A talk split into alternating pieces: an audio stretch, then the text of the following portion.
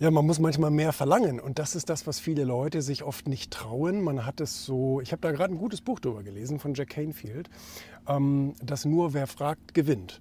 Und wir Leute oder wir Menschen haben irgendwie so ein bisschen gelernt, äh, Klappe zu halten, nicht so viel zu fordern und so weiter. Rede ich ja auch selber in meinem Bullshit Rules Buch drüber und auch in Ego übrigens, ähm, dass viele Leute sich nicht trauen, nach etwas Besserem zu fragen. Blödes Beispiel im Restaurant. Ja? Du hast einen Tisch und das ist irgendwie nicht so dein Lieblingstisch oder der ist mitten im Gang oder da, da zieht es wie Hechtsuppe oder wie auch immer. Und dann ähm, äh, fordern viele keinen besseren. Oder das Essen kommt kalt an oder es kommt nicht das Wasser an, was man bestellt hat. Aber das kann man adaptieren auf viele, viele andere Punkte letztendlich auch. Ob das jetzt im Job ist oder ob das jetzt bei deinem nächsten Auftrag ist oder ähnliches, dass man ähm, eben nochmal nachfragt, gibt es noch was Besseres, können wir noch mehr machen, haben Sie noch mehr Budget zur Verfügung oder wie auch immer. Und äh, dieses Nachfragen bringt tatsächlich, nicht immer logischerweise, aber ganz, ganz oft den entscheidenden ähm, Vorteil eben, dass man doch etwas Besseres bekommt.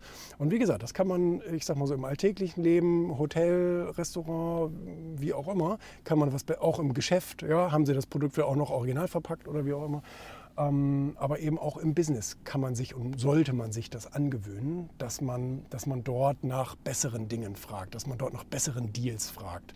Ähm, das, das hat auch Verhandlungs, äh, also auch am Verhandlungen, ähm, in Verhandlungen ist das wichtig. Äh, dass man letztendlich fragt, was geht da noch? Nicht geht da eventuell noch was, dann ist die Antwort nein, aber was geht da noch? Ne? Also was ist da in der Kalkulation eventuell noch machbar? Und das erlebe ich selber immer in Geschäften, ähm, wenn ich irgendwo etwas bestelle oder einen Auftrag gebe oder ähnliches. Ähm, nicht immer, aber sehr, sehr oft ist die Antwort, ja, da geht noch dies und das. Und das hätte ich vorher nicht gehabt. Ne? Also nur wer fragt, gewinnt.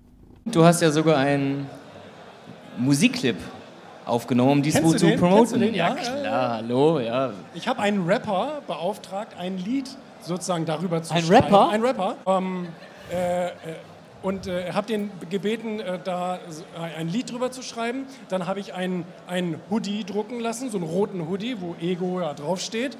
Und dann haben wir ein Musikvideo in, äh, in Hamburg gedreht. Ja? ja, das war ganz geil. Und ich habe da sogar drin mitgespielt. Ja, also alle mal auf YouTube gehen, ja, und zwar ja. Julian Backhaus Ego, dann findet man den Musikclip direkt, oder? Nee, das glaube ich nicht, weil Julian Backhaus Ego, da kommen wahrscheinlich erstmal 70.000 andere. Julians Backhaus Ego ist zu groß. ja.